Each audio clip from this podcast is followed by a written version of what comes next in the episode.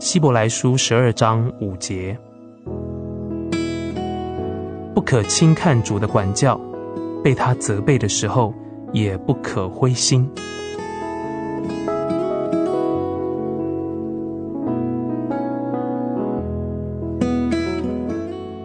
亲爱的弟兄姐妹，管教可能叫一个人灰心，管教叫人谦卑，但也可能会叫人失去勇气。管教也叫人厌倦，因此有人以为管教并没有意义，而轻看了管教。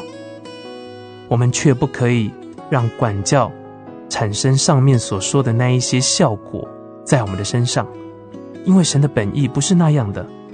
因此，他对我们说：“不可轻看主的管教，被他责备的时候，也不可灰心。要知道，管教。”乃是要叫你谦卑，你可能变得太骄傲了，主要使你谦卑。现在，神要使你再一次来认识自己，你不过是一个小孩，因此你需要管教。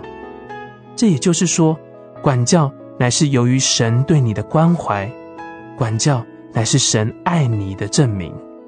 你受到管教，表示神看你仍有盼望。假如你已经到了无可救药的地步，神也就不会费事来管教你了。如果神不爱你，他可以任凭你；然而，神对你的爱是如此的伟大，因此他要管教你。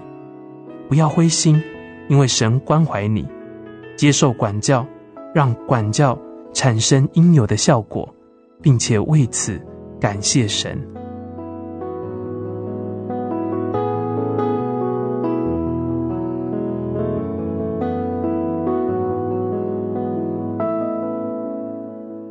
希伯来书十二章第五节，不可轻看主的管教，被他责备的时候，也不可灰心。